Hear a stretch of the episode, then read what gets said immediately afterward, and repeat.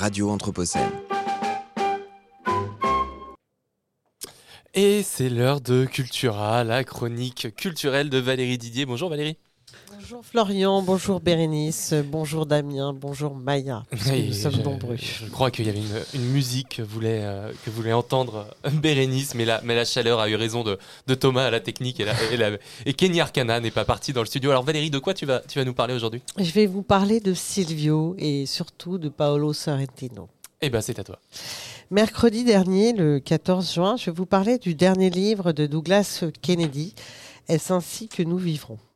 Où je disais que ce roman d'anticipation frisait avec une hypothèse glaçante et plausible, puisque les États-Unis d'Amérique n'avaient vu dans les années à venir d'autres issues à leur fracture idéologique intérieure que la séparation en deux États que tout oppose. L'auteur date l'ancrage vénéneux de la polarisation des forces en présence avec l'arrivée de Donald Trump en 2016 à la Maison-Blanche. Le profil du Nord-Américain est bien connu en Europe. Pensons à feu Silvio Berlusconi. Arrivé sur la scène politique il y a 30 ans, tout juste, avec la création de Forza Italia, son parti. Et dès les débuts, Berlusconi comprend ce que beaucoup d'observateurs ignoraient. La conquête du consensus, la séduction des électeurs et leur amour ne pouvaient être obtenus qu'en entrant dans le déchaînement des passions et des mythes de l'imaginaire collectif de l'époque époque alors hyper télévisuelle. Paolo Sorrentino dresse le portrait de l'italien du Cavaliere dans le film Silvio et les autres, sorti en salle en 2018. Le réalisateur dit C'est un film sur Silvio Berlusconi, sur la vitalité et sur la peur de la mort. Berlusconi est un bon romancier de lui-même. C'est un destructeur de la distinction entre le faux et le vrai. C'est un infatigable conteur de positivité, un séducteur incurable. Il y avait toute une série d'éléments modernes et fascinants pour en faire un récit cinématographique. Berlusconi, comme tous les hommes qui ont eu plusieurs vies, qui se sont toujours retrouvés au centre de l'attention, sont un mystère. Le but du film est d'enquêter sur ce mystère. Un mystère encore plus compliqué que Berlusconi lui-même, car nous avons tous la sensation de le connaître.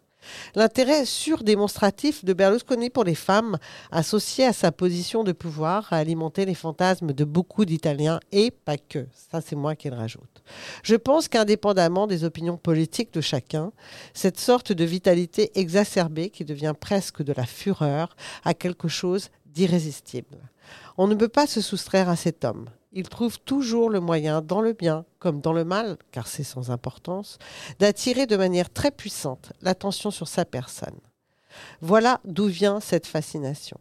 Il fait partie des hommes larger than life, comme diraient les Américains. On ne peut pas faire comme s'il n'existait pas. Et même si on le trouve repoussant, on ne peut pas s'empêcher de s'y confronter. Silvio et les autres s'ouvrent, comme souvent dans les films de Sorrentino, par une scène comportant un animal.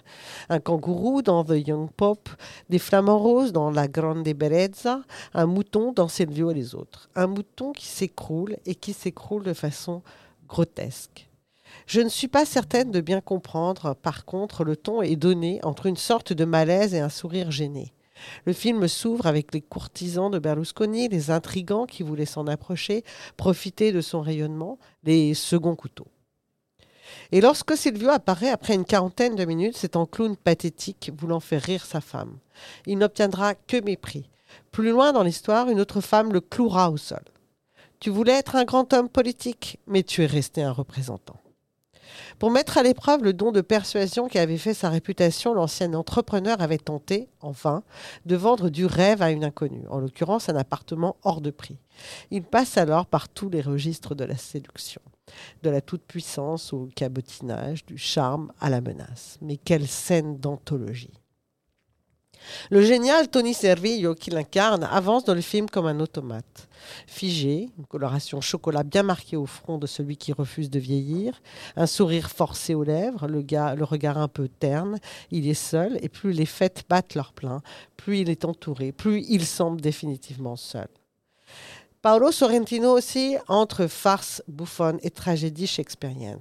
Si c'était pure fiction, j'aurais, je crois, probablement souvent ri, mais non, c'est le portrait bien réel d'un mégalomane cynique parvenu au sommet du pouvoir économique et politique grâce à une série de compromissions, de lâchetés et de tours répétés de passe-passe. L'esthétique flamboyante et la verve incisive du réalisateur font à nouveau mouche. Le kitsch dans certaines séquences ne peut lui être reproché. Nous sommes tout à fait dans la réalité de Berlusconi et de son univers. Fête à budget, nos limites. Meute de call girl ondoyant devant de vieux beaux. Jeux télévisés d'une bêtise insondable. Interviews journalistiques et sommets européens au cours desquels Silvio se donne un spectacle, abusant de mauvais calembours et de discours populistes. Tout est vrai. Est-ce ainsi que nous avons vécu? Oui. Est-ce ainsi que nous vivrons? Peut-être. Je vous laisse avec la musique phare du film, King of My Castle de Vandu Project, et vous souhaite le meilleur en ce premier jour de l'été 2023.